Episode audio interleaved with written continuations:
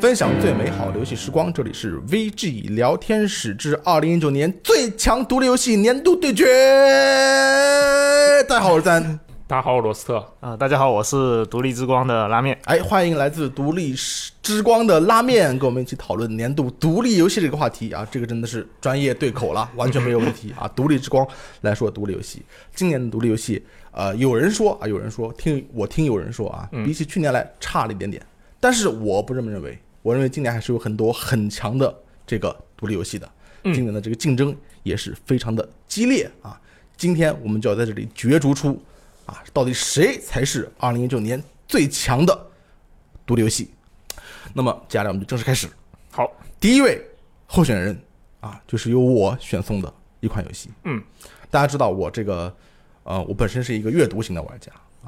我非阅读常型阅阅读型的一个玩家哦，我非常关注的一个问题就是，呃，游戏是如何塑造角色的？嗯，因为这是件很困难的事情。嗯，游戏的剧情常常是和游戏机制本身是割裂的，对，所以那不能算是游戏机制在进行对游戏角色的塑造。嗯，你懂这个这个意思很明白。你是吧想说《死亡 搁浅》吗？啊，这我不认为他是割裂。死亡搁浅，你就是一个快递员吗？嗯他的快递员的这种烦躁的心情体会的很好，这完完美的达到了这个 OK 塑造人物的这个目的。你比如说，把游戏人物和游戏操作结合的很好的例子啊，稍微剧透一下，比如说这个 MGS 四里面最后操纵这个老蛇，嗯，爬过微波炉的时候，啊，啊，你就感受到这个人的意志，啊，对不对？你比如说，你操作这个奎托斯把女儿推开的时候，嗯，感受到他心里的悲痛，对不对？那但是这个都带有这个 QTE 的性质，如果不带有 QTE 的性质的呢，那还得看上田文人。比如说在 Eco 里面牵起女孩的手，哎，这时候这个人物的愿望啊，这个人物的保护的这个心理，你作为一个玩家，通过这个操作就很好的感受到了。这样的游戏其实并没有一种越来越多的趋势，嗯，但是因为有独立游戏的存在，其实我们就能很看到很多类似的游戏，往往是独立游戏可以体现出这样的这种风格，嗯就是通过操作可以完美的让你体会到你操作的游戏人物的那种心境、那种心理，所以我觉得这会是今年的独立游戏的一个很大的一个成就。嗯，这也是为什么我今天提的第一款游戏就是叫做《无题大鹅模拟器》这款游戏，因为这款游戏让我完美的体会到了一个鹅，它为什么会这么的剑是吗？粗暴啊贱。怎么讨人 厌？第一课，我操作这个这个鹅啊，嗯，游过那个池塘，出过字幕以后，嗯，我就看见这个，呃，草坪上有一个长凳，对，长凳上摆着三明治啊什么的东西，然后我想了一下，我就把那个三明治叼起来放到了湖里边，嗯，然后就把其他的东西一一放到了湖里边儿，在那一刻我就明白了一个鹅为什么要这么做，为什么因为我能，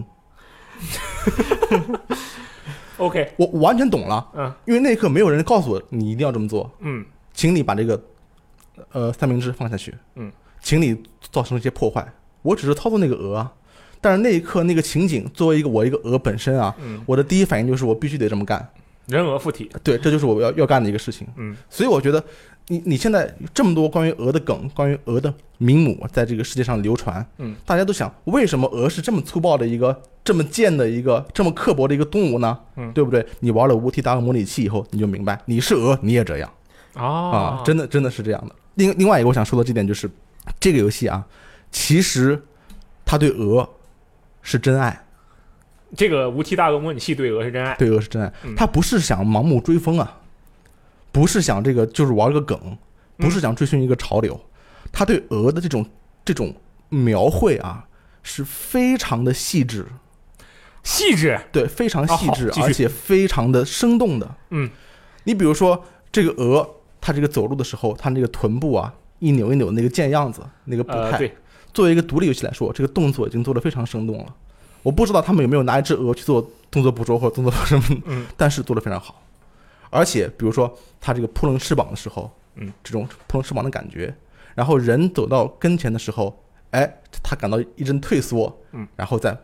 啊哇的一声退回去的那种感觉，所有的动作描绘的都非常好。当然，叫声也让你感到一一种鹅的威压在你耳边。嗯，所以我觉得这个角色塑造是非常非常成功的。这个《无题达尔模拟器》这个游戏，我觉得它是独立游戏里面，它可以和 E E 口啊，或者和这种经典进行比肩的一款游戏。嗯，真的是，你们你们都没有意见吗？你今天我今天我呃，我已经这个赢我了倒是确实没有意见。对不对？嗯，很强，对不对？而且这款游戏很有格调，有格调，很有格嗯调，很有古风。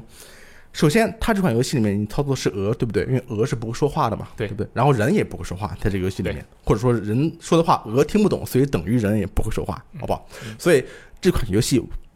完全是一个默片式的处理。对对，它靠的是什么呢？一个是呃鹅的动作、鹅的行为和鹅和鹅的和鹅和人的交互，另外一个就是音乐。你比如说，游戏的第一个时刻，第一个让我感到很有趣的时刻，就是一开始你看到的是一片草丛，是没有东西的，然后突然那个鹅伴随着一声悦耳的钢琴声，丢，从出草来了丛里冒出了一个头来嗯，哎，我觉得挺有意思。就他其实把握时机把握的非常细，把这个音乐和动作结合的非常好。你这个鹅在追人的时候啊，或者人在追你的时候，这个音乐钢琴啊就会变得非常紧张，噔噔噔噔噔噔噔噔噔，让我找回了很多这种看猫和老鼠的这种这种感觉。嗯这就是这这是一种坚持，你知道吗？就是他完全通过这种默片的戏剧手段去表达这个游戏。你比如说像鹅中间有个谜题啊，鹅可以进入一个商店里边，然后走到这个监控摄像头下嗯，把自己的这个头映射到这个电视机上，就是上电视这个任务。嗯，还有一些别的任务，比如说把那个小男孩的飞机啊，玩具飞机放到这个商店里边，然后让这个小男孩去商店把自己的飞机还要花钱再买回来。嗯，这其实都是无声喜剧默片里面非常常见的这种喜剧的桥段和表达。啊如果你整总览这款游戏的话，它简直就是一个无声喜剧的百科全书。它把基本上大大量，几乎是所有常用的技巧都用了用用了一遍，所以它它的表达形式其实是非常讲究的，它不是哦随便表达的。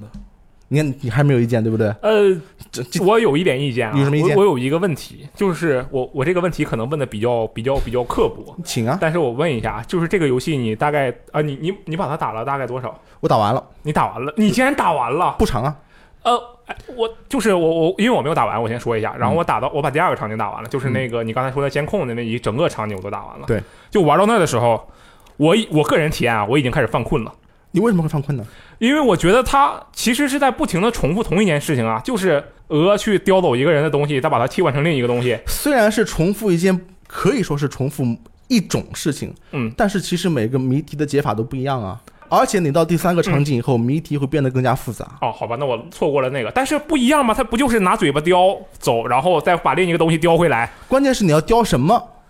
而且呃什么对时机雕，呃，对，对不对？你比如说雕那个花，嗯把那个花雕起来，然后等待那个园丁低下头来，再把园丁的帽子给雕起来。啊对，然后发现他是个谢顶，啊，对，哎，但这个不重要啊，光头也有光头的尊严，嗯，这种事情每个都很很精妙的、啊、这个设计，它每个雕都有顺序的，不是你想雕什么雕，而且是符合逻辑的， 对不对？你自己看不到这个种种谜题之间的不一样的地方，把它们一概而论，变成这种啊一样的谜题，那只能说是你自己的问题。呃，也许吧，但我真的觉得这个这个雕的过程真的是很那个什么，很很很一般。我觉得你说的这个正是这个游戏的优点，嗯，就是一个雕，一个叫，一个跑，嗯三板斧，你知道咏春拳、摊绑斧、三板三板斧啊，嗯就能把这个游戏做是千变万化，哎，搞出很多意思来，这是一个机制的活力所在，啊，对不对？你你你你搞一万种动作给这个鹅，嗯，做一万个谜题，这有什么意思呢？关键是你要三个动作能做出多少谜题来，这个 OK 做的很好，嗯对你被我说服了是吧？呃，哎可以，哎我服被你说服服了。可以可以，我我我玩这个游戏的时候，我总是觉得，嗯，因为这个游戏的实质在我看来啊，就不开玩笑的说，这个游戏实质在在我看来，就是他给你一个剧本，嗯，就是他他会给你有文字的一个剧本，就是你要干什么，你要干什么，你要干什么，哦，对，然后你通过解谜的方式去实现一种呃，比如说猫和老鼠动画片也好，或者说是无声时代的电影喜剧电影也好，那种喜剧效果。其实我觉得它是对这种嗯无语言喜剧的一种一种致敬。嗯，它的风格非常像，它的典雅的这个古典音乐，嗯，随着这个呃动作的激烈或者是情节的继续，音乐呃衔接的非常自然。嗯，然后正如我前面所言，它也用了很多经典的喜剧桥段。嗯，所以我老是觉得这个游戏玩着玩着就会出一个黑白的这个法语字幕出来，啊你知道吗？啊，这个这个这个鹅真是一个好鹅，或者怎么样的。嗯所以我觉得这个游戏，呃，虽然有很多解说，嗯，因为这个游戏是解说解说的人非常多的一个游戏嘛，嗯，呃，但是我觉得有解说当然是件很好的事情，但是如果一个玩家可以自己玩这个游戏的话，更能体会出这种无声的搞笑的这种这种就魔可能可能会睡着。我嗯觉得某种怀旧感，我就不知道你为什么会睡着。我就问你，你玩那个，比如说无人大救，你哦，嗯不是，就不是无人大救还行， 不是为什么是无人大救？十人大救十人大救，你会困吗？不会啊。为什么你不但会哎困呢？说实话，十人大救我我也没有玩完，啊他不但就是我他玩不的就时是候不困，叼叼着那个人，然后然后走吗？但或或者是骑他给骑那我个就是走，啊就是因为他人跟那个跟个那个大舅之间的交互这个变化是让我很感兴趣的点。但是而且我那个小男孩儿，我控制他的时候感觉不会像鹅这样，你不觉得这个鹅控制起来其实挺费劲的吗？哎，这是我觉得它游戏一个好的地方。呃，是好的地方吗？对，其实他把这个他把这个行动啊，他没有就是做的很机械。嗯，如果你用冲刺的话，你会非常难转弯。对。你就会冲到篱笆上或者怎么样，你会在你想转的地方转不过去。嗯，这时候你就要切换成普通的这个走路的这个方式，嗯，就很像一只这个趾高气扬的鹅，走一走啊，跑一跑，扑棱扑棱翅膀，叫两声，它不会一直在跑，对不对？鹅是不会做这种动作的，所以我觉得这是一个游戏的这还是一个优点。我觉得你所有说的这个缺点啊，正好证明都了是优点这个游戏是一个完成度非常高的一个独呃立那游戏。可能这个说明我对于这个游我不是这个游戏的受众，有可能是这样的。不过你如果这么说的话，我觉得确实是可以解释吧，但是这没有办法改变我确实玩着玩着困得要睡着的这个情况。我觉得可能是因为这个游戏本身这个控制上的让我感觉，因为你看、啊，比如说我去叼着一个东西，我要走过去，然后但凡只要有人吓我一下，他那个人拿这个扫帚跑过来，然后就立刻。啪，东西一放，然后就啊，扇扇掌两下就转身就走了，对吧？这时候就不受我控制的，对不对？对啊，然后我就觉得特别的蛋疼，因为还要再绕，我觉得它不停的重复这个过程，我会觉得这很烦。嗯，但是解谜游戏就是你要试，呃，各种各样的方式嘛，所以你嗯难免要重复这种过程。这个游戏的场景很小，所以你在重复尝试某一个解谜方法的时候，你的成本是非常低的，嗯，你立刻就可以重新尝试第二次，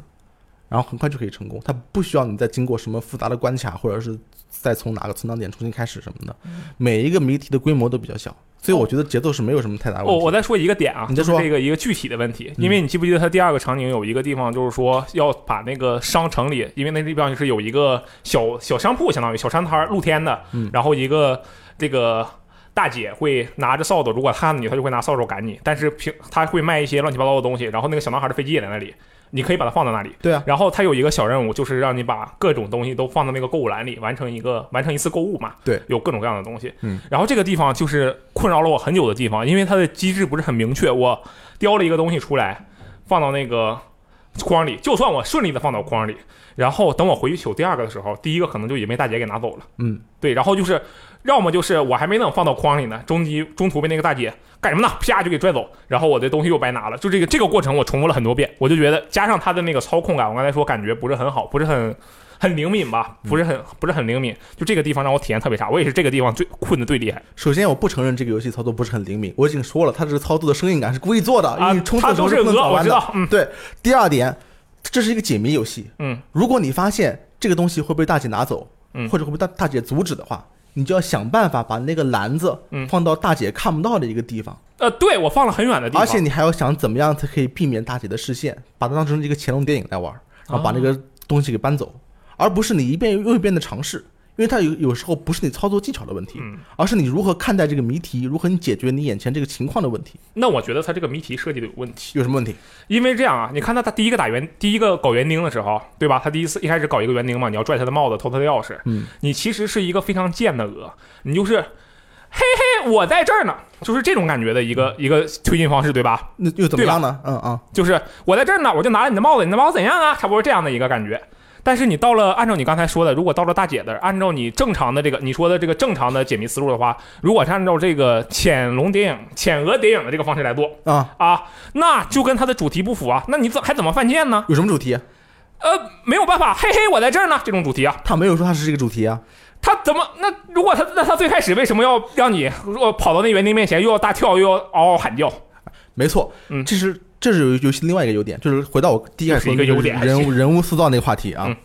人物是有曲线的，嗯，人物也是多面的，嗯，同样这个俄俄物也是如此，嗯，它虽然有它这个不要脸的舔着脸的、非常勇敢的、非常鲁莽的一面。嗯，但是作为一个非常刻薄的鹅、非常命的这么一个鹅嗯，它也有心思细密的一面。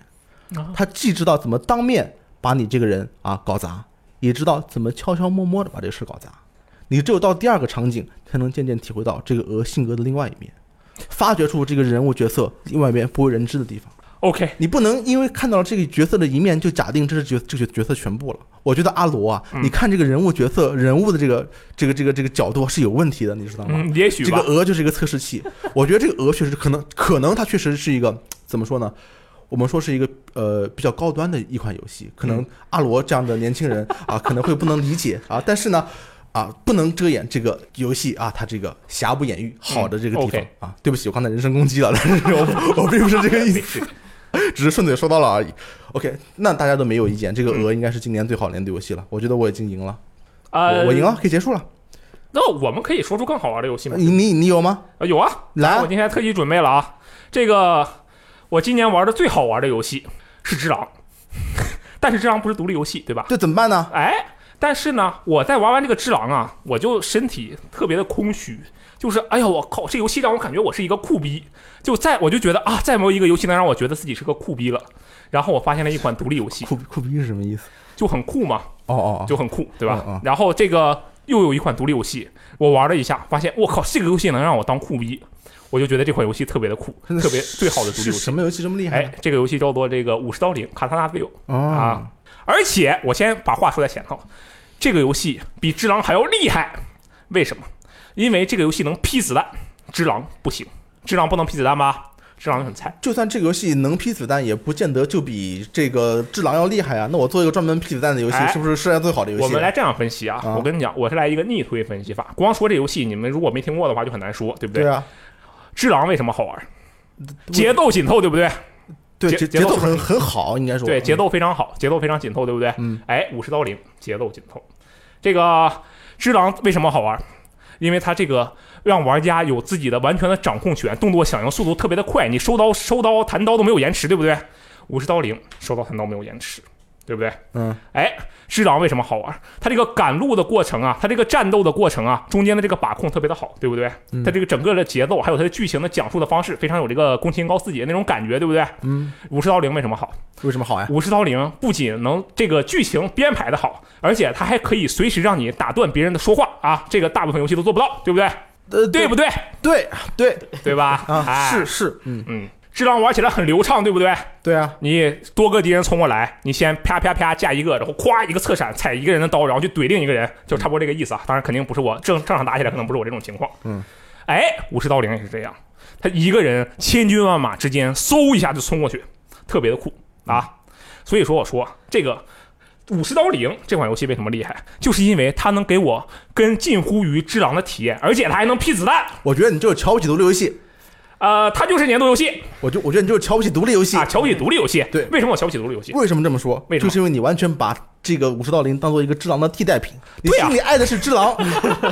只是因为智狼你厌倦了，你就改去抱这个比较像的这个武士道林，哎，那不能你说找这了一个长得像的人 当当你你当女朋友，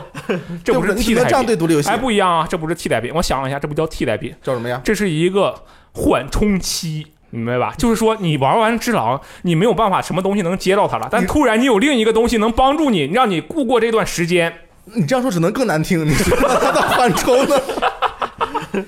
但是他这就个是备 胎，对吧？对啊，而且不仅是备胎，你还用了，用了只是因为他跟前任长得像而 已，然后你还是缓冲，就是这注定要换掉的。你这个是不是？呃，你这么说的话，就很听起来就会按照跟你说的一模一样，但实际上不是这 样的， 对不对？解释，你你继续说。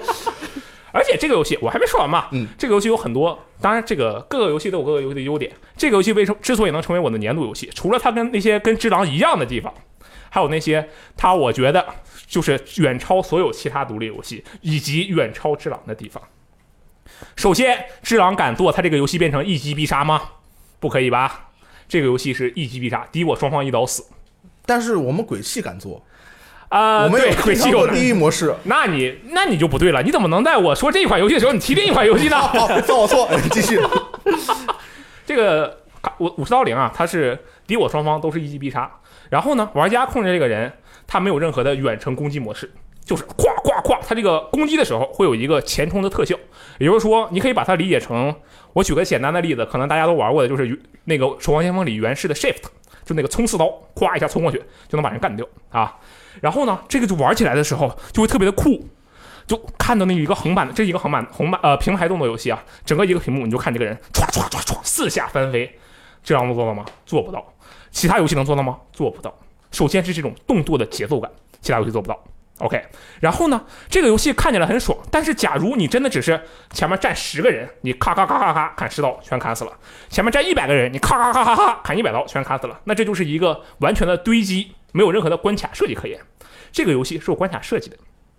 它这个你虽然可以一刀毙命啊，但是敌人打你也是一下，而且他们还有远程武器，所以他们就有优势。但是呢，敌这个游戏啊会给你埋一些什么油桶啊、道具啊、门呐、让你有那种另辟蹊径的感觉。也就是说，你可以用这个来逃课。哎，这个也是其他独立游戏做不到的一点。但是智狼，智狼也可以逃课，嗯嗯，好啊，你继续对吧？嗯，哎，然后呢，我觉得最妙的是什么？这个游戏啊，它有一个，它有每个关卡很短，我刚才说它的节奏很好，它的一个关卡大概有一分多钟吧，它的节奏很紧凑，而且它的你完成一个关卡之后有一个回放，哎。这个回放是什么样的呢？就是你刷刷刷刷刷刷，你会看到，因为你是一级死嘛，所以说这个回放肯定是你无伤通过了这一关，就特别的帅。我为什么这个说这个帅？因为这个就有点像超级肉肉哥啊，超级肉肉哥是这种一下群肉肉哥前仆后继，这个就是你能看到你自己完美的身法，至少能让你看看回放，看你完美的身法打一仗吗？不可以，你要借助第三方工具，啊对？吧？而且这个武士刀零有一个特别厉害的地方，它的整个游戏是非常自洽的。这虽然是一款独立游戏，但恕我直言，大部分独立游戏啊都是没有办法自洽的你这么说我就不高兴了。我们大鹅也很自洽啊、大鹅可能是其中的例外，完全它确自实洽它好吗大鹅确实是可以自洽的，这个我承认。嗯，然后这个《武士刀零》是一个完全可以自洽的游戏，就是说，哎，为什么我这个人物他能够不断的重试一个同一个关卡？这玩意儿怎么说的？它这个融合是吧？你死了之后，你这个这个所有人，你的疾病、你的痛苦，其实被分到到了其他 NPC 上，这是只狼的解释方式。这个卡卡萨六是怎么解释呢？他说你是吃了药的退伍士兵啊，你是一把你是一个武士，你这个药的能力是什么呢？让你可以预见未来。你每一次失败的时候，都是你遇见了一种失败的未来，但是你成功的那一次，你就选择了这条成功的未来。那么为什么后面我还能看回放呢？因为你是在用录像带把你你看到了你成功的那一次是怎么做到的。哎，他把这些东西啊，为什么能一击必杀？为什么能看回放？为什么整个这个内容，我为什么这个你失败了那么多次，你还能不断的重试？这些都解释的特别的好。你说大部分独立游戏是做不到这一点的。大部分独立游戏其实非独立游戏也做不到这一点。啊， 对，大部分游戏都是做不到这一点的。这么就说是，剧情和复活机制可以自洽。对对吧，对对，整个游戏的这个机制啊，这个哗哗哗哗刀光剑影的这个感觉，我去，你就想想，我就当时就觉得。我当时玩完这个游戏，我跟你讲，不说谎话，第一个反应是什么？第一个反应不是说这游戏有多好，我当时心里想，哈，智狼要是能劈子弹，它可能更好。虽然跟这个游戏本身可能没什么关系，但是说明这个游戏让我觉得智狼让我找到了智狼的不足。智狼是什么？智狼是今年年度游戏啊，让我找到了年度游戏的不足。这游戏厉不厉害？是不是很厉害好，很厉害嗯。我来哎问，我来问你一个问题：啊？你说。这游戏你买了吗？我当然买了啊！不，我是那个厂商给的，我先说一下，但算是买的吧，我拥有它。哦，我靠，这个失败了，还以为你嫖 了呢。这这那攻如果你要攻击点没硬有说用的掉话，是这个开发呃发行商给我的，也可以说是嫖的啊，但是其实是你拥有了这个这个这个啊、对，我靠，我想想看 啊，呃啊，我再说一点啊，还有顺便顺便再说一点，我觉得《卡萨纳自由》代表着一个跟其他独立游戏不太一样的地方。大部分独立游戏是以，当然这个其实也是啊，就是以一个机制为点，独立游戏的机制为点，一个点，然后然后把整个游戏做出来，其他的东西都是为这个机制服务的。它也就是说，大部分独立游戏是有一个长板的，剩下的板稍微短一点。卡萨纳自由给我的感觉，它是一个用三 A 思路去做的独立游戏，它的各个版都非常的好。你说什么版？音乐、剧情、整个机制的讲解，还有这个呃游戏的战斗内容、关卡设计，我觉其实我觉得你这个要放到五年前，算是一个独立游戏的优点。嗯，今时今日已经不行了。为什么现？在独立游戏都完成度很高。你像这个《无题大鹅》，其实它的美术做得非常好，嗯就是它这个俯视角这个三 D 转二 D 的效果，看起来就像三二 D 动画一样，嗯而且音乐做得非常好，嗯不仅是音乐质量好，而且衔接做得很微妙，嗯每一个细节都打磨的这个非常的细致，很多独立游戏都是这样，我不我不觉得你这个有说服力啊，你这样这个现在这个完很有成度说服力很啊高的游戏太太太多了，我跟你讲，就是因为它的各方面完成度都很高，不是只是完成度高，而且是它没有任何一个地方是特别突出，可能战斗那个一级必杀稍微突出一点，没有任何一个地方是特别全面突出的，这就导致任何一个玩家，我说的是任何一个玩家，就算是不喜欢玩独立游戏的玩家，也可以来尝试这个游戏，而且他们没准能玩得进去。无题大鹅的话，他虽然很贱，但是不吃这套的人怎么办？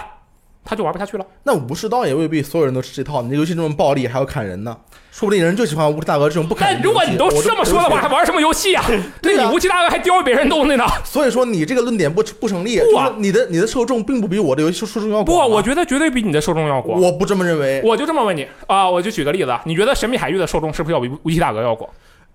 呃，不见得，啊？那因为我因为这这个游戏很暴 力，无不期适大合哥也很暴不力适啊。合六岁以下儿童。哎，我我就说到这一点，我顺便说一句，我当时玩无期大哥，我突然想起来了，我为什么觉得无期大哥不行？为什么不行啊呃，？也没说他不行啊，就是我我可能稍微让我有一点不爽的原因，那么点儿一小孩儿，人家戴着眼镜在大街上走，你非得去把人鞋带儿给解了，然后再把人眼镜抢走，那么高的度数啊，你这个教坏小孩子呀，你怎么回事？这个游戏啊， 这个其实是我们我们这个鹅作为一个自然的生物，在磨练这个小孩的意志，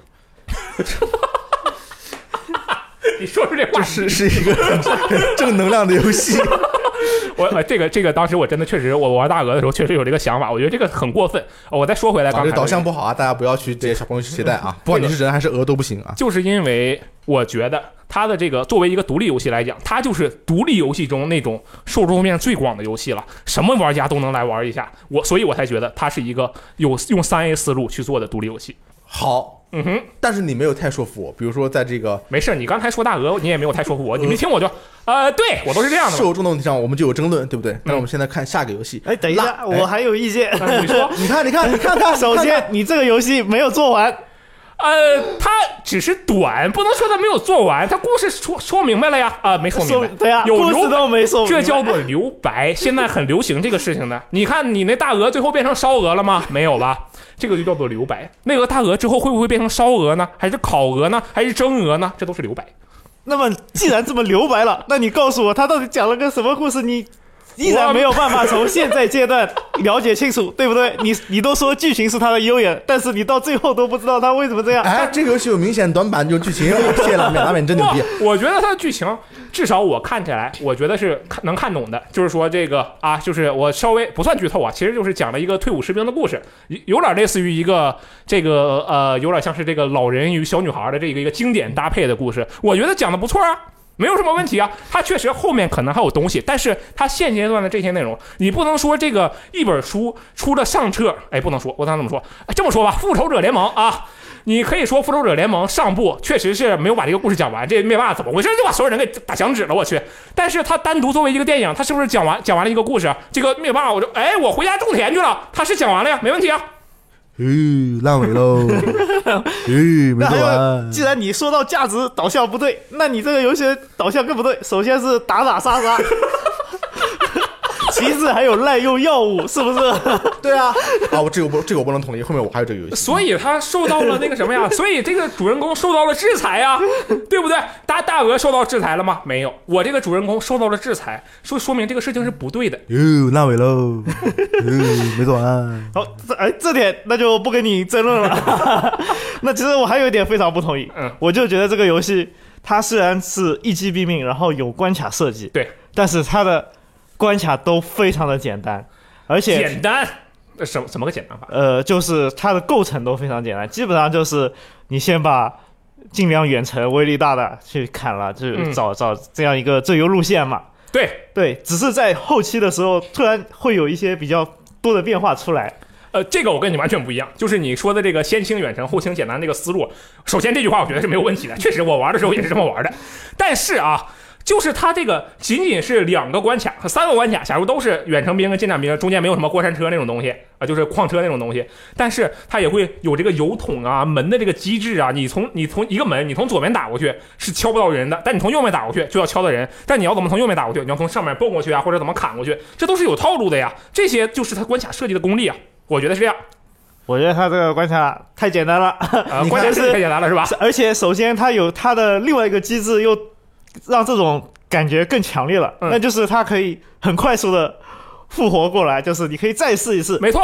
就这会才是它的优 点啊！他他就让你就是啊，我不行，我就我就反正这种刺激的感觉就更少，就是我的一击毙命明明是应该一个很紧张的一个时刻，但是他的这个轮回的机制又削弱了他这种感觉，啊我觉得这他两两种感觉有点冲突，哇就是你看一击毙命和他这种轮回，拉面，我觉得你说的特别好。 你看，它这个游戏问题是什么呢？你虽然剧情和机制是自洽的，嗯，但是你机制和机制不 自洽。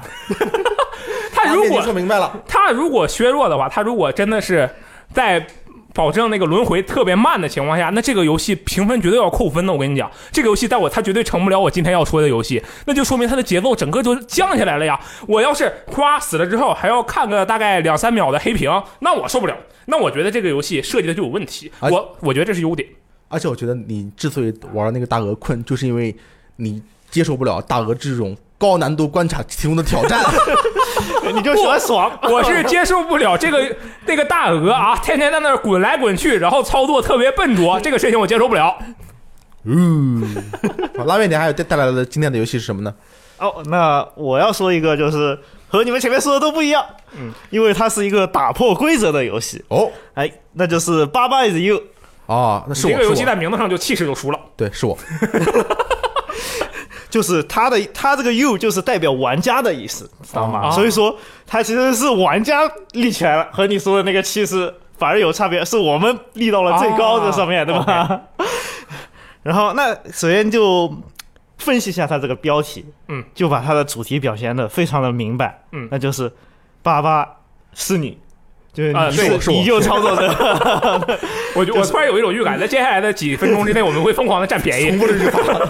没事，你占的是游戏的便宜，不关我的 事啊！啊，先讲一下这个游戏是怎样的游戏吧。嗯，它其实就是会在一张地图上摆一些物件，嗯然后以及和这些物件相对应的词，比如说它放了一块石头的图形，嗯，然后它会有个 rock 的单词，嗯，然后你通过去组合这些单词组成一个句子，比如说呃，爸爸 is rock，嗯，那么嗯你的这个主角就会变成一个石头，哦，它就会实现你这个组组出来的词组。嗯，就是呃，这样就导致你就是可以成为任何东西。嗯，但是呢，因为它一定要有一个玩家去达成一个胜利条件，嗯所以它有一个 win 的一个条件。这个条件呢，你也是可以通过自己去组组合的。嗯，所以说怎样过关，然后你是什么，都是由玩家自己去实现达啊，到的。就是说这个 win 可以是不一定是他给你的那个东西，你可以自己对改一下，呃，你可以随机改。嗯，然后怎么改，然后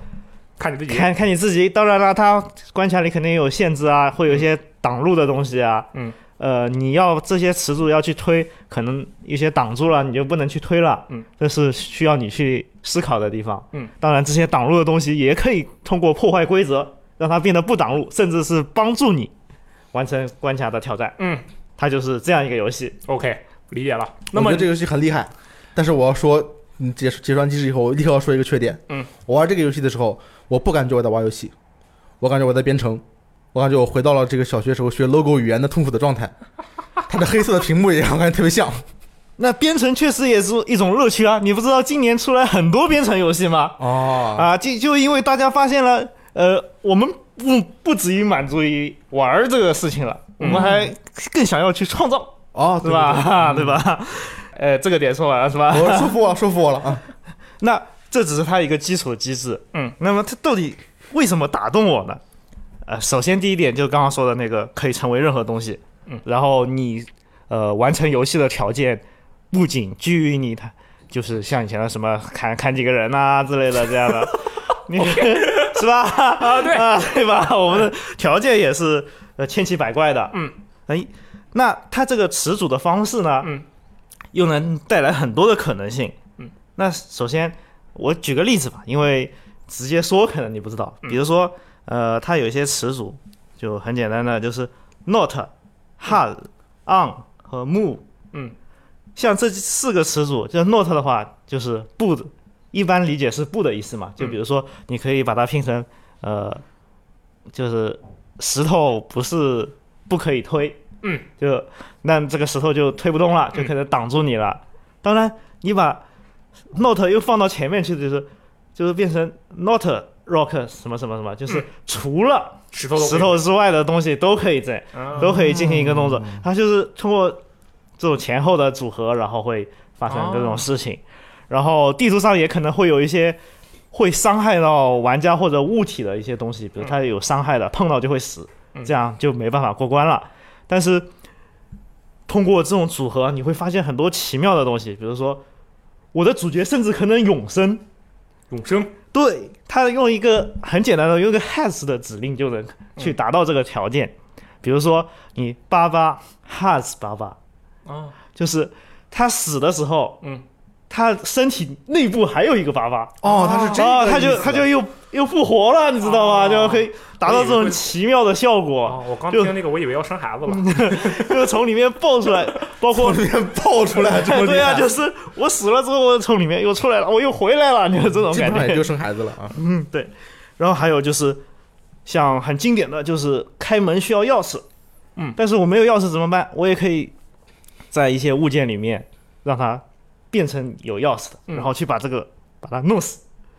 它 OK 死掉之后，它就爆出来啊，就有钥匙。哦，对，，呃，甚至你可以通过一些复杂的指令，就多多段的，嗯就是他死了之后，他又有那个原来的东西，嗯，然后又有那个钥匙，嗯，新的东西，那他就会相当于是一个无限增值的，哦，就是他他就死不掉，然后但是他又能生产东西，哦甚至我们能玩出来满屏都是一些奇奇怪怪的东西的这种效果， OK，就非常，而且真的很编程，嗯，对，就是当你达到一些就你意想不到效果的时候，嗯就非常的有成就感，然后嗯也非常新奇，嗯。然后还有一点就是，呃，特别搞笑的就是，它这个游戏嗯一定要让你有个东西是你，你才能达到一个，就是相当于你是一个操纵者，嗯你才能达到这个过关的目的，因为不然作为玩家就没有一个胜利的目的了。嗯，所以是，但那个 U 也是非常重要的。嗯，就是当没有东西是你的时候，嗯你这个关卡就陷入了僵局。哦，怎么办呢？那怎么办呢？嗯，其实很多时候，哎，玩家觉得我没有办法了，我可能就死了，嗯，就要重来了。对啊，但是它这个就奇妙的是，它其他的东西会有自己移动的东西存在。啊，你可以通过这种机制去让，就是那个 U，嗯让自动的让它再变成另外一个东西，让你哦能超。像有一关就很难，它中间有一道拦着的东西，嗯，然后你的胜利的目标是在另一头，嗯这个拦的东西一碰就死，嗯那我们就没办法过去，想了很多办法都没办法过去，嗯，那这个时候就是需要操纵一个可以自动移动的，不是玩家的角色，嗯，去把玩家推过去，哦，但是推过去，如果你是那个玩家，你是那个操纵的角色的话，碰到那个还是会死。嗯你就先让你不是那个东西，就相当于没有东西是你，嗯，你再让那个人推过去的时候，在另外一边，嗯再变成你。八八这个游戏还有一点让我很震惊的，就是它无时无刻在挑战你的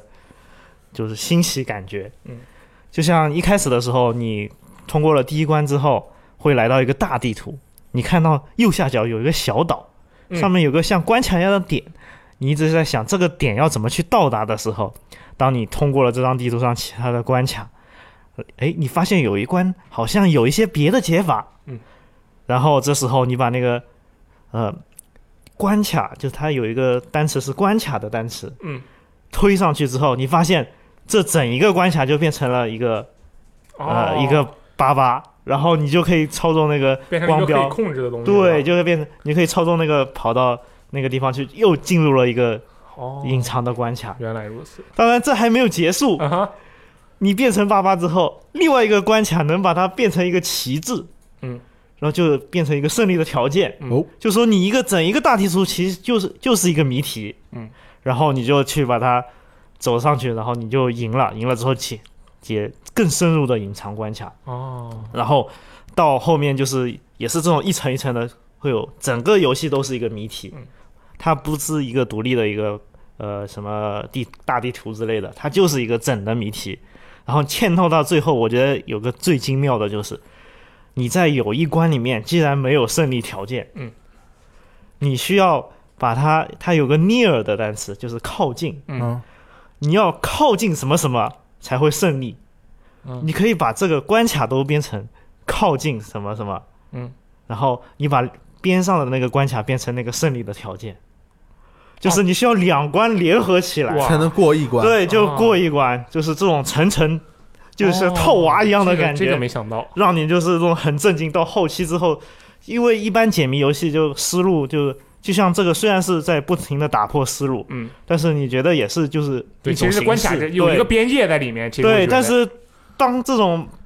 嵌套出进去一层一层进去， 套它还它还能在。呃，它首先它关卡很多，两百多关，接近三百关，嗯，然后这种程度下还能不断的给你惊喜，我觉得是它最难能可贵的地方。嗯，我觉得这个真的是很对这个厉害确实很老厉是害突破你你思不是想象，这是一种思维的一种自我的对，一因为种限其实制。咱们玩游戏玩多了，就知道这个关卡，它我们无论干什么都在这个关卡之内，也不会想到把它拉到更大的范围去，把让它去影响另一个关卡，这个一般人想不到的。八百也又是一款我很难挑毛病的游戏， 因为我老是说说就不自然 不自觉的去夸这款游戏，真的真的特别厉害。就是一种很复杂的一个逻辑呃听出来的了过程， 对，所以说，我有一个问题啊，我就问一个，这个问题可能有点坏，但是吧，我对于所有的，其实我对所有的策略游戏、解谜游戏都有这个问题， 什么你卡关的时候怎么办？这个游 戏，这个游戏比动作游戏卡关更好解决，嗯，这怎么解决？就是你多想，这个好解决吗？ 是因为，人饿了就要吃饭，人渴了人渴了就要喝水但。 但是我跟你讲一个简单的道 理，哦我就是哦笑死了。我对于手残手残玩家来说，嗯，动作游戏过不去，我可能就真的再也过不去了，嗯，但是这个游戏就属于它的。它的思路上面没有那么复杂，嗯，它基本上都是一些简单的操作，不会说啊、你需要那个在那个就是很复杂很复杂的步骤才能达到这个效果，嗯它基本上就是你的思路一直被定式在你生活当中的一些条理当中，嗯，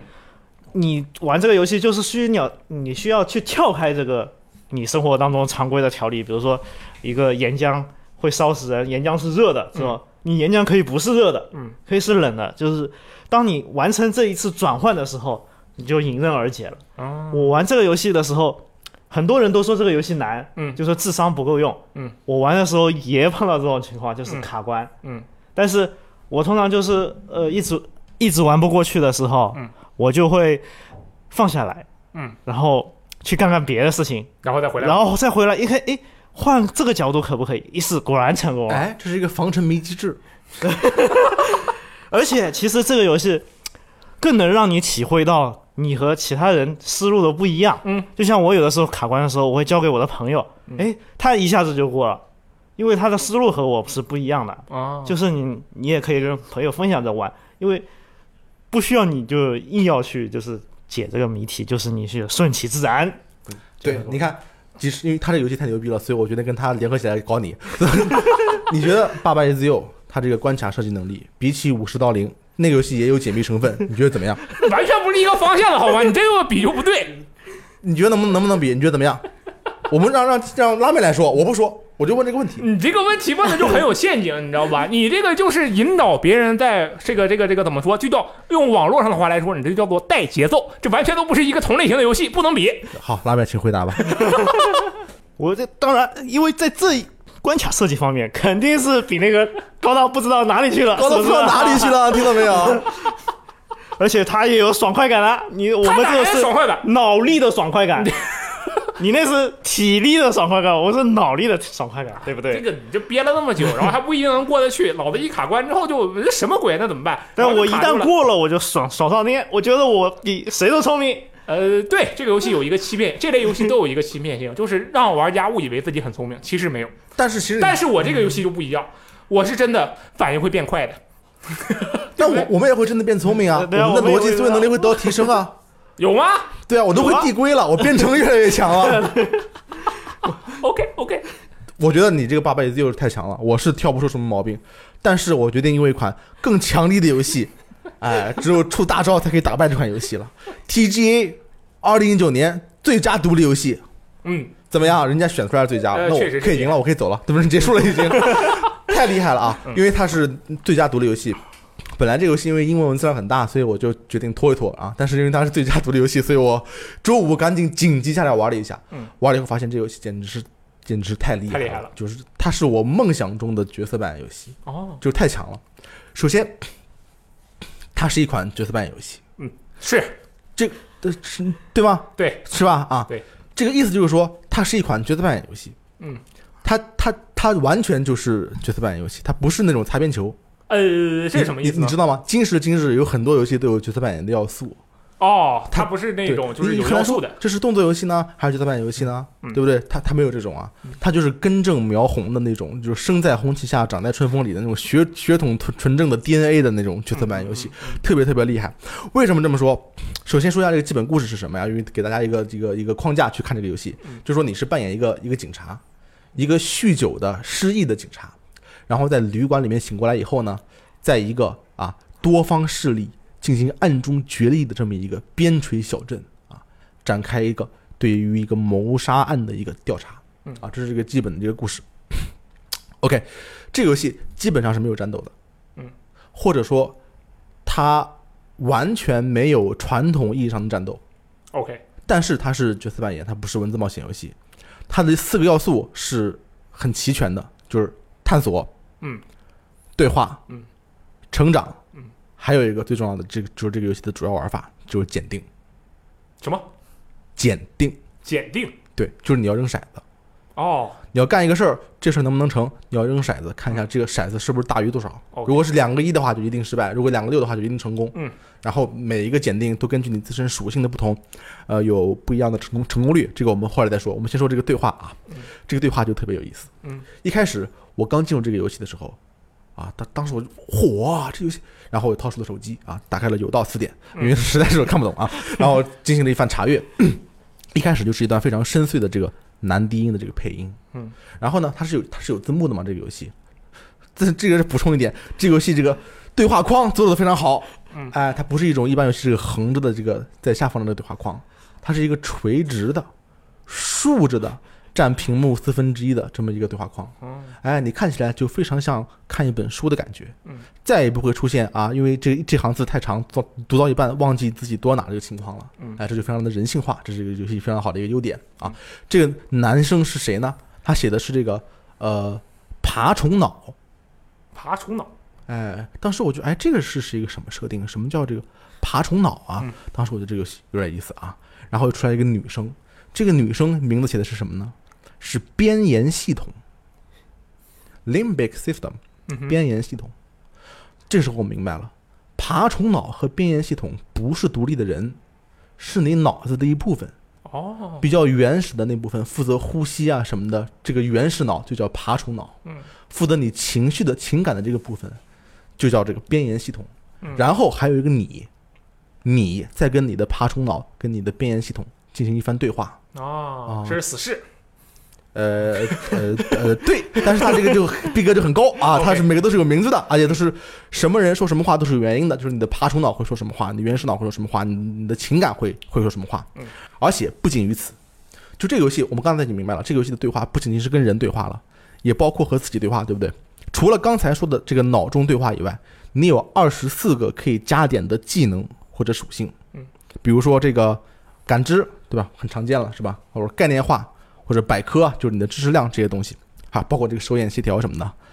这些属性根据你加点的不同，会在游戏里面产生一种非常明显的作用。什么作用呢？他们会直接跟你对话。嗯比如说这个百科技能你点的比较高的时候啊，你在跟别人说话或者是观察的时候，百科就会跳出来给你解释这个东西是什么什么什么。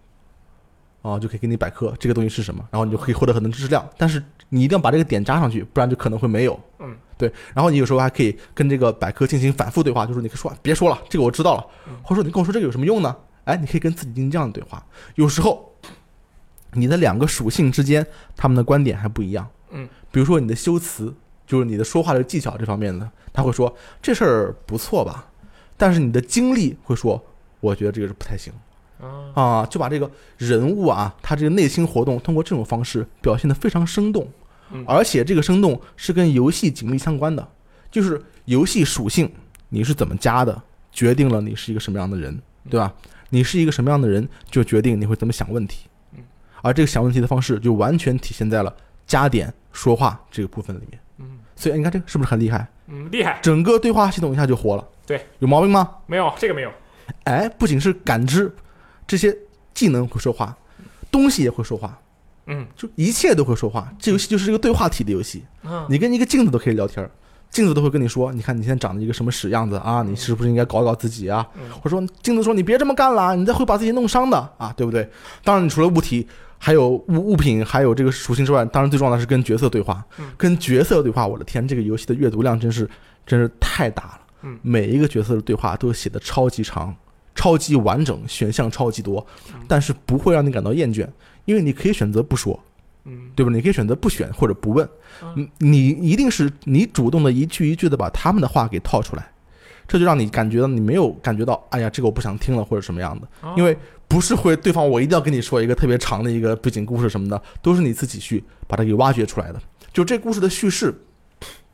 从很多方面来说都是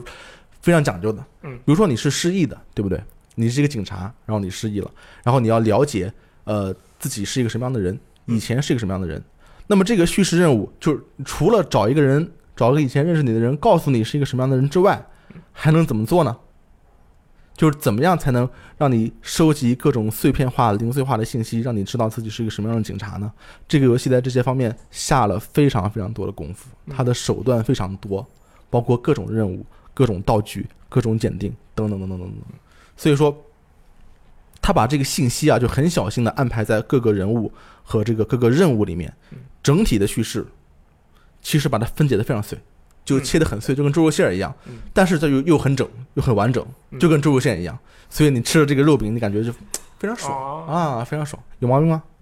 呃，我有一个问题啊，嗯，你可以宣布我的胜利了。啊，不，我就是一个呃，我有一个简单的问题，就是你刚才说它其实跟所可以跟所有物品对话是吧？不是跟所有物啊品对物话，品可可以以跟跟你说一话部分物物品对对话，会嗯会会跟你说话对吧？你说镜子什么的，对那么这个地方的逻辑在哪里？他为什么可以听到他们说话？哎，这个地方是非常有逻辑的，但是出于剧透的考虑，我不能告诉你。嗯，哎，一句话封死了，对不哎对？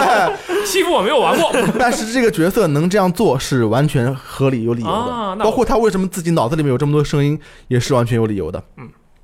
那么还有一个重要的要要素，让它成为一个 RPG 的这个要素就是玩法，就是检定、扔骰子。这个游戏玩起来真的就很桌游啊，嗯就仿佛让我回到了那个我并没有经历过的这个桌游的时代。检定是什么东西呢？比如为了不剧透的话，我们尽量举游戏开始的例子啊。嗯，比如说游戏开始的时候，你起床了之后，起床以后你是一个你是一个裸男，你是没穿衣服的，嗯，你穿了一个内裤，那么你面临的第一个任务就是你要你要支棱起来啊，嗯对吧？你你得把自己给装扮起来，对不对？然后你发现你的领带在那个吊扇上，嗯，然后吊扇还是还是开着的，转是转的，想把它拿下来，对不对？这时候就要检定手眼协调，哦，哦，看你手眼协调过不过关。嗯，哎，然后我就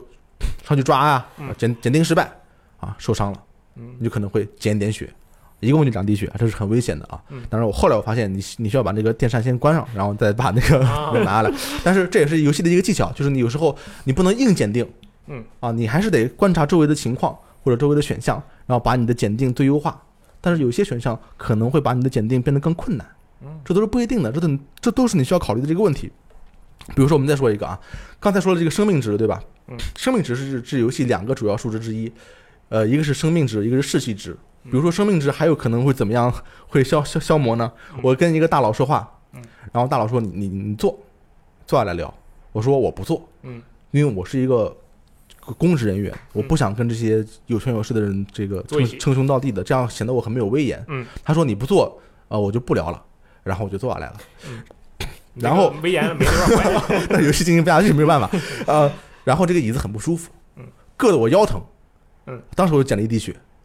啊，哎，对啊，这就这警察很脆弱，对不 对？身体很脆弱，哎，然后你赶紧喝一滴血，不然的话你可能就就会死，就会死，你可能会被椅子给杀死都是有可能的。再说这个士气啊，士气也是很重要的。嗯，比如说我我游戏里第一次真正的 game over 是什么呢？呃，要从一个半高的一个台子上跳下去，嗯大概半人高还是一人高，反正不是很高，嗯，但是你要做一个这个好像是勇气还是什么检定，我忘记了，嗯，然后我去 检定了，失败了，然后那个角色呃助跑跑到台子的边缘，嗯看了一眼下面，就停住了，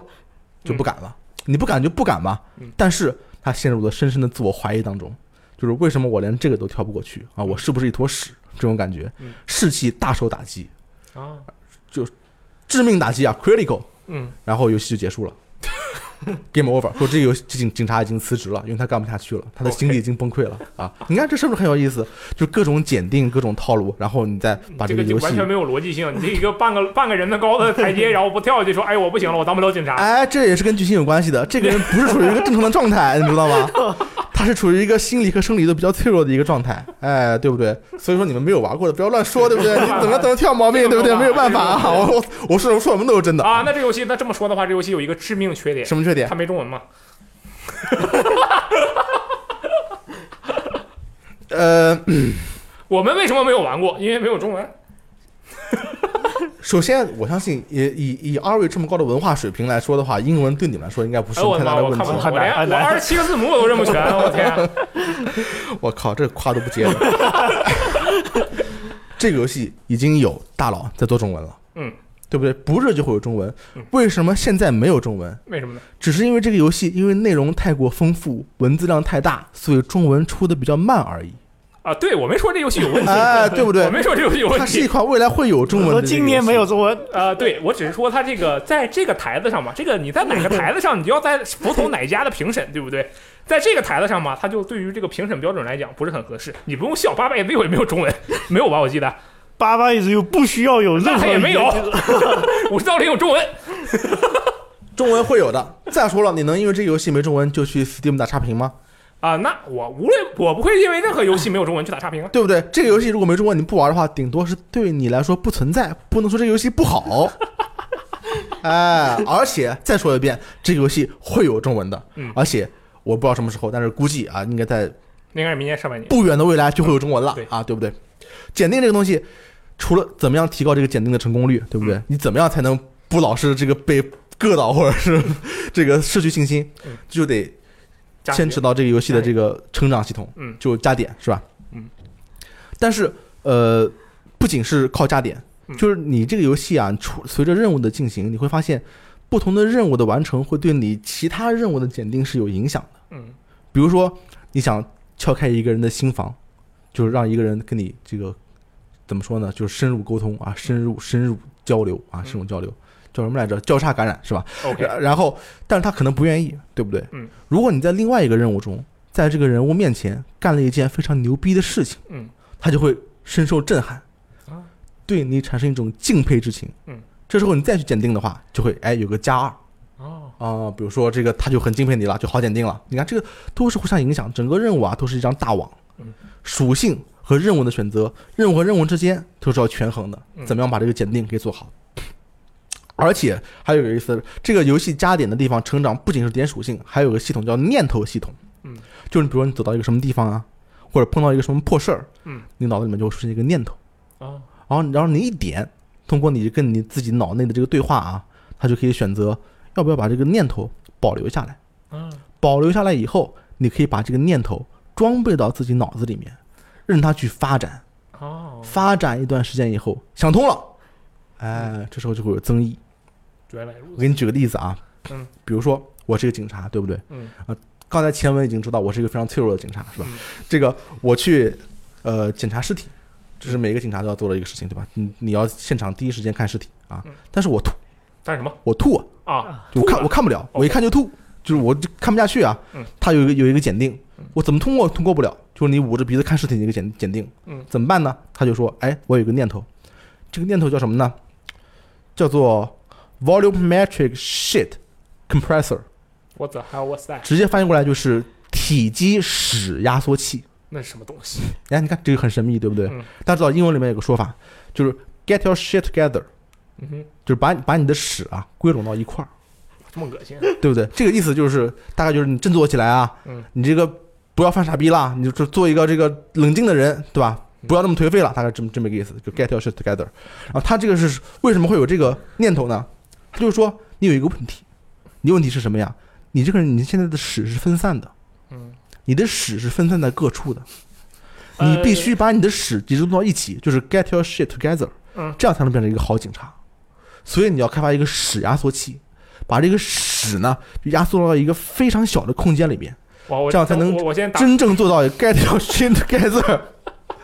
哎，对不太对可？怕了。我觉得这个，我觉得这个这个事情是很有意思，但是我比较佩服拉面，他刚才在听你讲这个屎的过程中还能喝 口水，我这是非常的震惊。我 OK，你继续。啊，对不对叔？叔，嗯，叔叔只要你把这个念头给发展出来以后，哎，你你你脑子里面有了这个屎压缩器了以后，嗯你就可以成为一个好警察，你就可以去面对这个尸体了。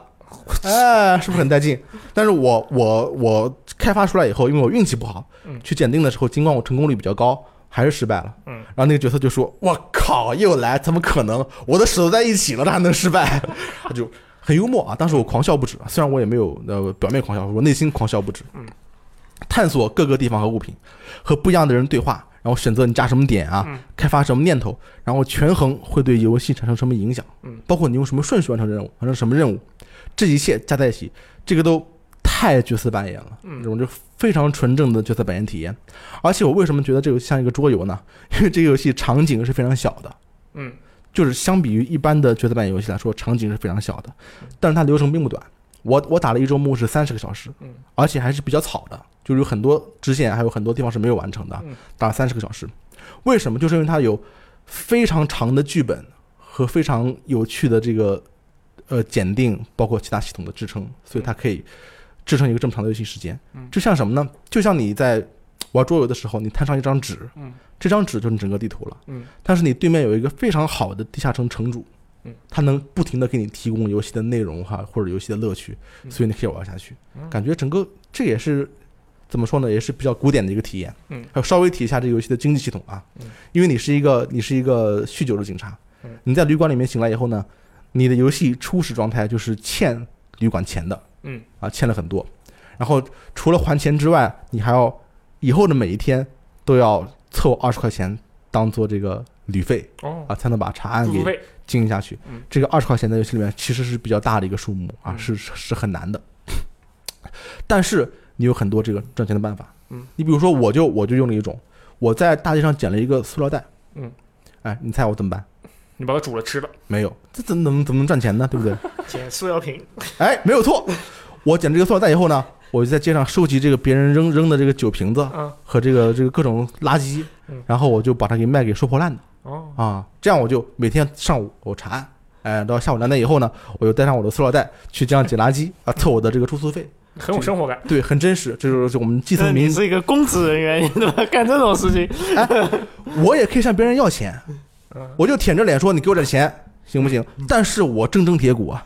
我宁折不弯，我宁愿上街捡垃圾，我也不向平民要钱嗯，对不对？最后说到这个音乐跟画面，哎呀，简直我都太好了，我真的是说不出话 来。这个画面真的是，虽然场景很小嗯，但是非常的精细，而且一眼看上去就有一种设定图的感觉。嗯它是一个3 D 的画面，虽然是固定视角的，但是是一个3 D 的画面。然后它地面上留了很多笔刷啊，这这种这种痕迹嗯，整个就跟画的一样，美轮美美奂，非常非常好的渲染的这种边陲小镇这种苍凉的、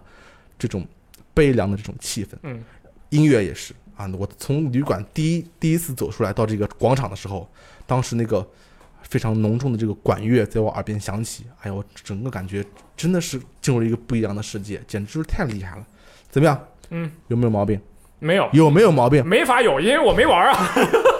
你看，你看，你看。 然后最后说一句这个这个这个这个呃剧情啊，嗯，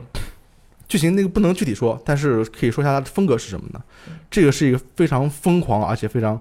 悲伤的一个故事嗯，而且我微博也写了，它是从一个小圈子和个人的情感去出发，去讲一个非常大的一个议题。嗯就是其实主要是关于意识形态的啊，嗯或者是说从一个大议题出发，回到小圈子和人内心的这个情感，嗯所以非常有意思的一个故事。而且这个游戏的写作是这个游戏最不缺的资源嗯，就就是狂狂写不止，哦，任何一个技能，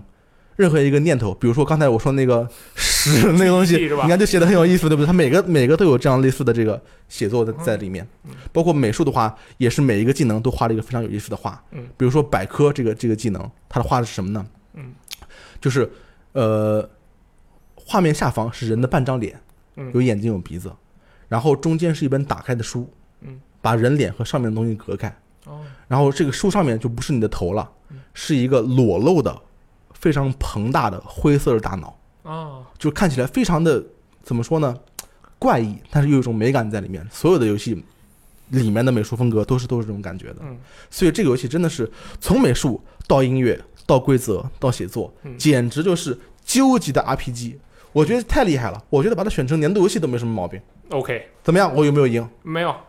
就你不能宣布我结束了吗？那这个就啊你没有挑一个办法毛病，你说没有你怎么样？呃，没中文嘛？没中会有中文 的，对不对？但现在没有吗？你有了再评，有了再 评。哦 我跟你讲，就是你现在对这个游戏的态度，跟我当时玩奥伯拉丁回归的态度是一模一样的。虽然奥伯拉丁的那个阿波拉丁回归的那个游戏，可能完成度没有像这个游戏你说的这么高，但是他当时也没有中文，然后有很多人 get 不到他的点，但是怎么被我是怎么被平击的？没有中文嘛，我现在就要把这个方思路对到你手上， 对不对？没有中文吗？那就没法玩了。哎呀，不玩，玩不了，怎么办？奥伯拉丁回归也很好，有人为他声张吗？没有，现在轮到你了。当然，我觉得就是如果按照你这个说的这个内容啊来讲，因为我确实没有玩，啊按你说内容来讲，那我觉得这个游戏确实是非常厉害的。整个这个听起来，这个游戏的统一性的这个自洽性的高度也是非常高的。好，谢谢你的认可。嗯，这样你没有玩过，我说一个游戏缺点啊，我只有 我只有自我攻击了啊。这游戏呃，虽然号称是你可以随意加点，嗯就可以随意玩，然后你都会有一个结果相应结果出现，这也是 RPG 本身的一个目的嘛，对吧？嗯。但是这个游戏在后期会有一个非常强制性的检定，嗯，高难度检定，就是你必须得完成某些支支线或者加某一个点才能做，甚至你有可能卡在那个地方。嗯所以它在后期我觉得还是有一点儿，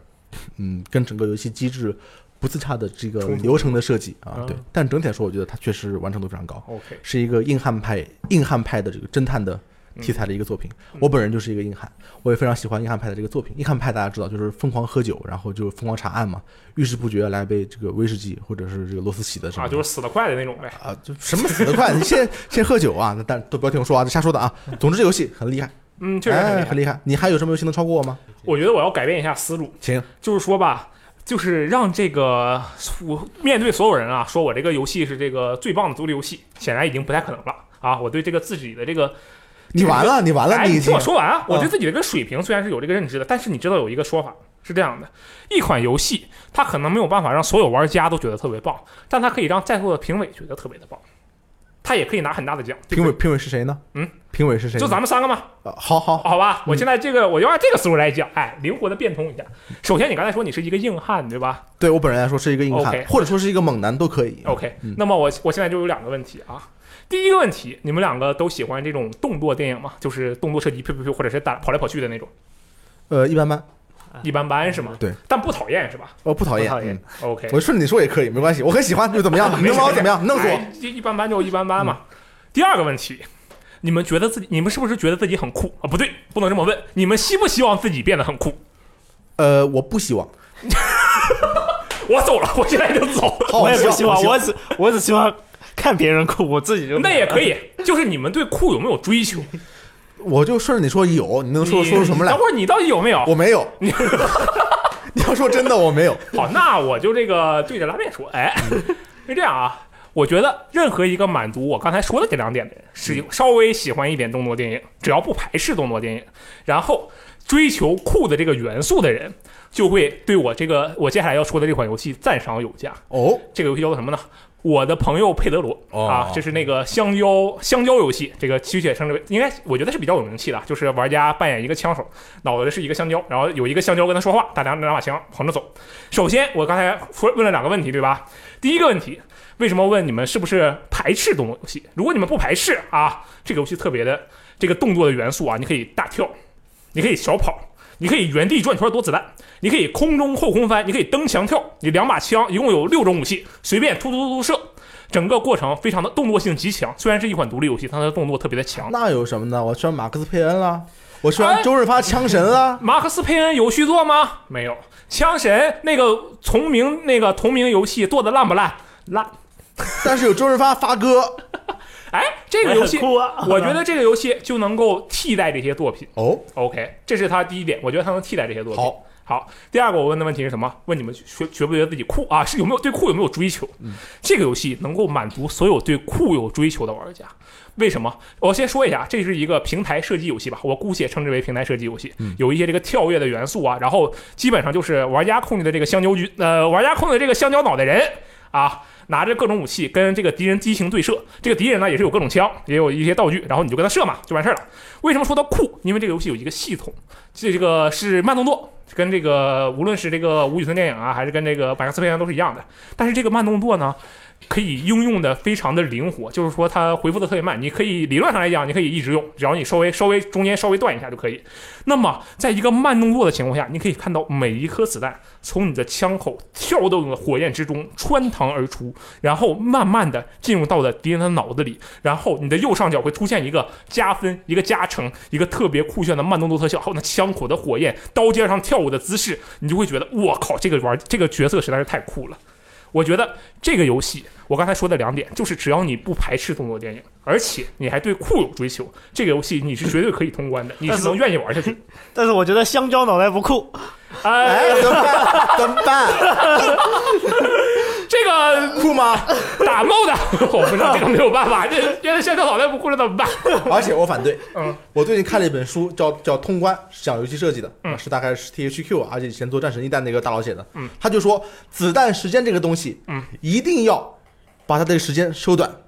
一定要不能让玩家随便用，不然的话玩家就一定会滥用。你那看，你就滥用了这个子弹就时是间，要滥用它，这是不同游戏之间。我跟你讲，任何一个人说一定一定怎么样，百分之九十这句话都是错的。哦，我觉得就是这样。是吗？你仔细想一想，我但凡说我今天中午一定要吃菜，百分之九十错的，我可以吃肉吗？哦， 你这个好像很有道理。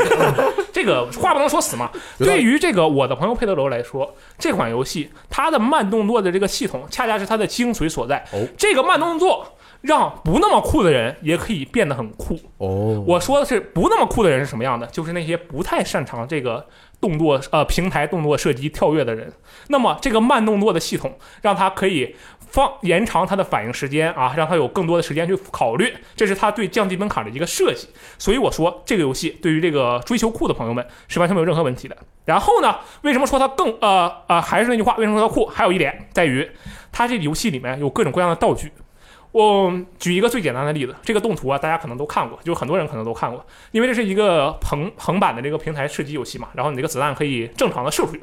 啊，这是废话啊，它就直着出去了。但是呢，假如你手持一个平底锅，首先你一脚踹翻那个平底锅，那个平底锅上天了，然后你对着那个平底锅底啪啪打子弹，然后那个子弹就会毫无科学道理的开始按照那个非常严谨的按照非常严谨的物理物理定律开始折射，毫无科学道理，没有任何科学道理按照非常严谨的物理定律进行对，解释嗯就是没有，因为这个它不可能有那么严谨的这个折射的角度，所以我说它毫无科学道理。 OK，啊对，这两个并不冲突。哎，很你很你很严谨啊，你很厉害它里面有各种各样的道具，让你酷上加酷哦。啊。对，平底锅吃的是一种，还有什么呢？这个游戏中还有这个篮球，你可以有个篮球呢，你可以踹一脚，你踹一脚这个篮球，前面有个篮筐，你球进了。你会觉得自己特别酷，当然其实并没有什么有用的这个东西，它就没有任何任何任何正面反馈，就是球进了。然后呢，但是你可以用这个篮球咣一脚踹到敌人的头上，然后敌人就啪叽就晕过去了。如果你想，你可以一路只踹那个球，踹过一个关卡。哦，嗯，然后这个武器特别多嘛，刚才说除了小手枪，还有这个冲锋枪，还有这个榴弹发射器，还有手雷。然后你把人炸开了，你把人咵一个手雷扔出去，然后这个人呐，他就啊，这个变成了一些小人啊，变成了几个小人，就是打引号的小人。然后你就可以捡起那个小人，再打到另一个人的身上去，就特别的酷。你可以灵活，就像电影一样。你想想，成龙电影为什么好看？为什么好看为什么大家喜欢看成龙电影？嗯，成龙大哥从来不是真的就是，哎，咱俩摆个台子，咱俩骚扰来。当然也有这种情况，很少。大部分情况下，他以一对多的时候都是，这有个冰箱门，梆拿冰箱门砸他一下；这有个车窗户，哐把车门打开砸人一下。他活里利用了生活中周边的道具，非常的有真实感觉很真实吗？啊，啊、没有真实的感觉，但是很很好看，对不对对，啊，这个游戏也是一样，你可以利用各种各样的道具，你可以踩在油桶上，不不停的走路，然后在走在在油桶上前进的同时，然后在左右转圈来躲子弹，再射别人。这种花样啊，这个踩在吊索上勾人，然后这个在吊索上滑翔，然后噗噗噗噗射掉周围的人，这些花样，这些道具的加成，让你酷上加酷。这就是我觉得这个游戏特别酷的一点。好，我对能我能插一句吗嗯？啊，我打心里说啊，嗯就不是为了这个那个，就是打败你，也不是为了对决啊。嗯 OK 我说句心里话嗯，我觉得这个游戏给我的感觉真的不是酷，为什么不是酷？ 我只我只是觉得这个游戏很胡逼而已，我一点酷都没感觉到。那那就说明我们对同一个事情的理解不太一样，好好，很合可以理，这么说，对吧？可以，嗯，因为我是真的觉得它很酷。你想 OK，一个正常人怎么可能边四周旋转，然后向四向发射子弹，然后还完全躲开子弹，然后还能半动作的在这个上面吊着，啪啪啪几枪把所有人全都干掉？难道不正常就是酷吗？不啊，这虽然不啊、这虽然确实不正常啊，但是你的这个一个动作、行云流水的方式，你就感觉自己一切都在自己的掌控之中。这群渣渣都在我的掌控之下，这难道不是酷吗好，很酷，对吧我可以接受，嗯， ？OK，然后再说这个刚才说第二呃，刚才说的这个第一点，排斥这个动不排斥动作系统啊，因为我刚才说了，这个游戏它的这个门槛其实是特别低的，你只要会跳、会开枪啊，这个所有关关卡你都能过去。为什么呢？它有一个特别傻屌的系统，你只要摁往上推摇杆，或者是摁一下啊，不对，摁方向键上，摇杆是什么键我不太确定，你就可以原地转圈儿。这个原地转圈儿可以让你免疫所有子弹伤害，就是你只要转着的时候，子弹就会从你旁边转过去，什么事情都没有。然后加上它无限几乎可以无限使用的慢动作系统，让这个游戏的这个门槛特别的低。你想想，有多少游戏能让你门槛特别低的时候，又觉得你自己特别的酷？只狼可以吗？只狼不可以，只狼的你只狼要要修炼很久的，你才能觉得自己酷，对不对？对不对？嗯武士刀你也要修炼，你得修炼一下你才能觉得自己酷。这个游戏不需要呀，我去，你只要原地转圈，你啪啪啪就就打死几个人，我酷毙了，那不这样，嗯那怎么样？那你那是不是说明这个游戏的难度设计其实不能给玩家很大的成就感？哎，那如果你想要追求的话，你想要追求它的难度的话啊，你完全可以不用它的这个子弹时间系统，而且它有一个评级功能，就它有一个加分功能，你爆一个人头啊加点分儿，你打死了一个人啊加点分儿，你躲了子弹好像不加分儿，反正这个。这不同，你每做出一个动作会有不同的分数。然后，如果你在一直做这个动作，让这个动作衔接起来的话，它就会变成联机，然后会会会有倍数相乘。有啊种鬼泣的感觉。啊呃，其实有点像地平线，地平哦线四，我说开车开车那个地平线， OK，然后这样的话，你要想追求高难度怎么办？你把难度调到最高，然后你的人很脆，首先人很脆，然后你这一路过来啊，明明中间有很多这个空档的时期，但是呢，正常情况下，比如说这个两个人间隔十米，我在离他们二十米远的地方，我在二十米远的地方，我一枪把一个人干掉了，然后我又跑了大概十来米，然后再把另一个人干掉，这就是两个操作。就非常的菜啊，这个是一个比较低端的操作，但也可以很酷啊。但是呢，如果你想要追求高高手高难度啊，你怎么办呢？你先跳到第一个人身后去，你先跑二十米，跳到第一个人身后去，然后第一个人就回头打你。但是这时候呢，你就站在两个人中间，你可以先啪干掉前面那个，再一转身，潇洒的一转干掉后面那一个，同时呃快速的干掉两个人，就可以形成连击，你就可以。有更高的分数，你就会变得更加的酷。你想想，你面对两个敌人，你是咣一枪干死一个，嘣儿再一枪干死一个比较酷，还是跳到他两个中间，双手全部平抬，然后低头左面一个右面一个，梆两个同时开，这样比较酷。明显是第二种比较酷，对吧？对，对，这就是它的另它的门槛是很低的，但是它的上限是可以很高的。哇，这么厉害呢！没错，易于上手，难于精通，没错，这就是这个平台枪战界的马里奥啊！有有点有点你说完了吗？哦，我说完了，啊，嗯不，阿罗啊嗯，阿罗啊，我们俩我们俩交交心，嗯， 就是平心而论，是吧 OK？我们放开节目，嗯，放开这一切的纷纷扰扰，我 OK 们就是两个男人坐下来，嗯，敞开我们的心扉，嗯，真诚的沟通，嗯，你觉得，嗯，这款游戏是今年最好的独立游戏吗？那肯定不如五十刀零。爹、 行吧，这游戏我觉得挺好的。其实我你这种挑毛病，其实也没什么毛病，嗯但是就是感觉对我来说，它就是好的地方，可能让我觉得没有那么好，啊，所以我感觉它可能差点意思啊，。那应该就是我对鹅的态度差不多是这种感觉。啊，嗯，行。哎，拉面还有别的游戏吗？哎，我带来了一个目前是在手机平台的游戏啊，嗯， 呃，就是一个 What's the 啊，不是那个东西啊，是 What's the Golf，这是啥是啥是高高尔尔夫夫啊？我们翻对，译啥是是？高尔夫？这游戏是未来会上 NS 和 PC 是吗？还是已经上了？呃，它目前还没上，目前应该是苹果这边独占嗯的。总之是会上的，我没也要问自题己。嗯，然后这个游戏为什么要提到它呢？它是它属于一个脑洞大开，就像它标题一样，就有点那个 What's the 什么王德发的感觉啊，明白。就是它虽然看上去是个高尔夫游戏，它的玩法也是那种高尔夫向后拉、蓄力、蓄满，然后嗯松手打出去的那种感觉。对，就是很原始的爽快感嘛，嗯就是那种回力车的那种它感其觉。实有点像那个，就是拉拉拉拉弹弓的那种感觉啊对跟高就是尔夫还其实不太一样。啊，对，就是那种很原始的手感。嗯，但是呢，它会带来就脑洞大开的体验。哦，你第一关一上来，哦，一个简单的打高尔夫，对然后第二关上来，你拉满了之后，感觉要把那个高尔夫打出去了，嗯，然后一飞，哎，是个球杆出去了，嗯，然后再往后，哎，你一拉，这次是什么呢？你心里肯定在想，然后一飞是你那个拉的那个力度条，它就飞出去啊了，就、哦，根本想不到，老是出乎你的意料。嗯对，老是出乎你的意料。然后呢，它还有一些比较奇妙的地方，就是它玩了大量其他作品的梗，嗯不光是电影的，还有什么游戏的，嗯，像有一关你，哎，你也是照常的去拉这个的时候，你不知道发生什么，然后你一松手，一根蜘蛛丝就吐出去了，嗯，然后就挂在墙上，你要靠那个荡一根一根荡过去，啊，对，荡到了终点。 OK，然后还有什么传送门呐、嗯，还有在几个星球之间有各种各样的引力，嗯，然后让你去这样去循环，然后还有什么吸啊，对，它这个地方好像是愤怒的小鸟，应该是为那个致敬的，这个就是它往下滑的那个地方，我啊，猜的、对，它也有愤怒的小鸟，它就是也有那种去你拉了之后去撞击嗯那个东西的，把它撞塌，这样就一眼就看，嗯甚至还有那个马里奥，嗯然后第一关经典的你要去顶那个东西，然后跳出来东西，嗯，就脑洞很大，然后就你每一次拉的时候你都不知道会发生什么，嗯而且它的视角有以各种视角，就是横版的啊，就是就是三 D 的，甚至是第一人称的高尔夫，嗯，通通会有，还有什么高尔夫枪战之类 的，通通都会发生。对，然后呢，它其实关卡也挺多的，就是会分成不同的世界，嗯，像有的是甚至你能操作那个除草机的锯子，嗯，去锯那些场景里面的什么杂草之类的来过关，嗯，然后反正就想象力非常丰富，你永远不知道它下一关会是怎么样的，嗯，然后呢，它不光是做到了这个脑洞大开，嗯，它其实每一关你过关之后会有一些挑战，就会在这个玩法上面更加深入，嗯，然后让你就不光是只是有想象力而已，然后它的关卡也是有一些设计的，你需要一些呃挑战之后才能过关，嗯然后收集，然后还有很多的收集品呀、呃，画面当然很棒，很清新，嗯对吧？呃，音乐也很也很符合这款游戏啊脑洞的感觉，嗯，反正就是一个非常不错的脑洞游戏。嗯，那它还有一个最牛逼的是什么？嗯，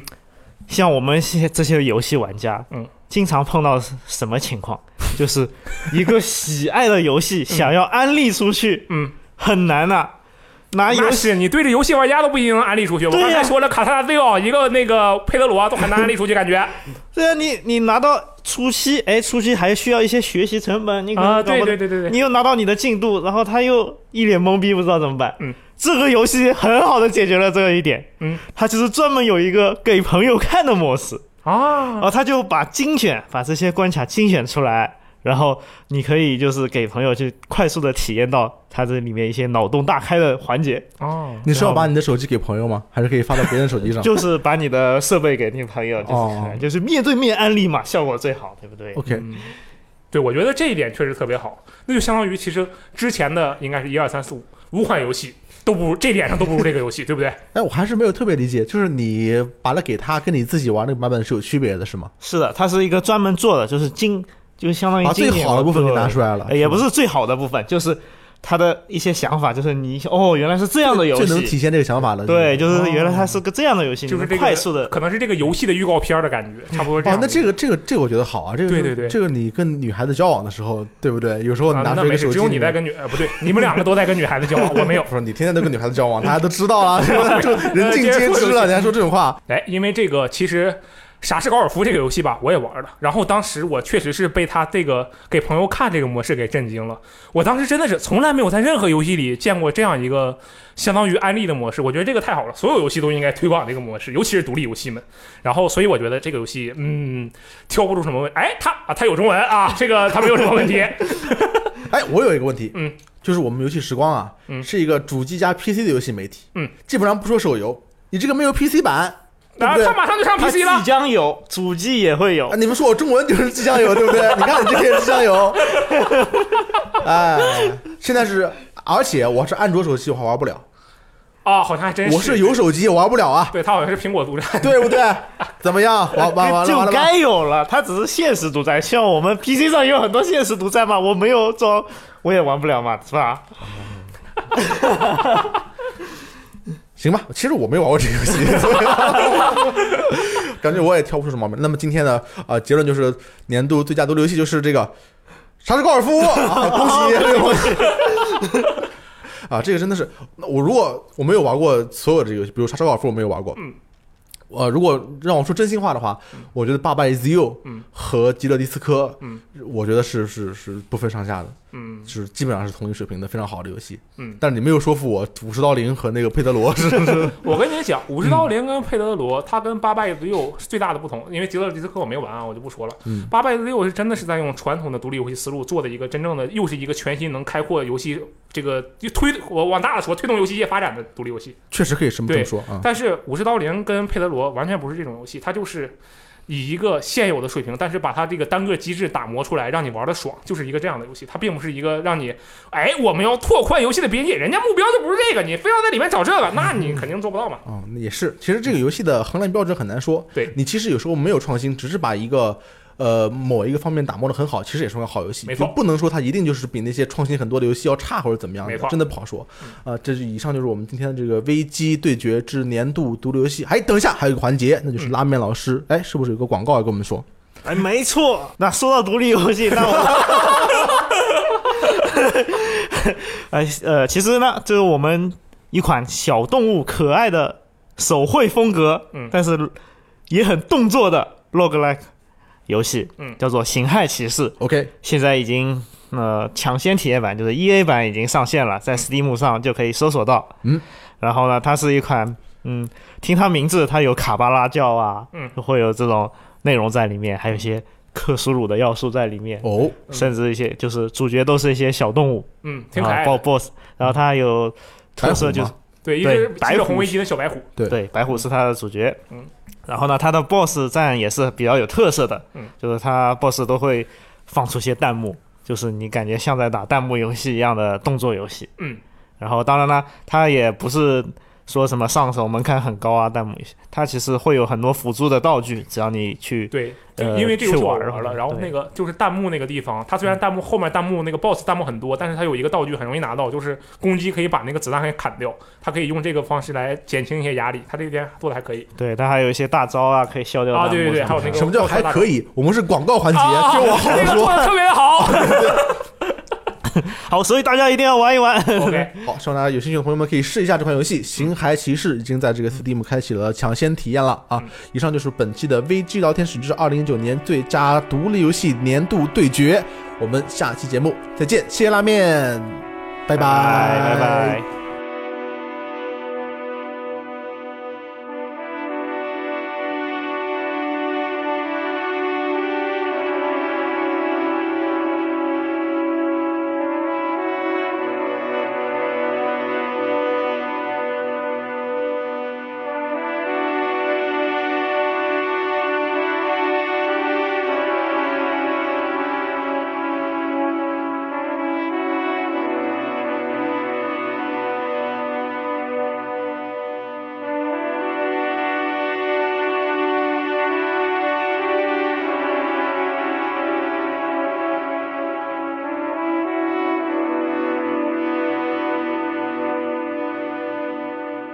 thank you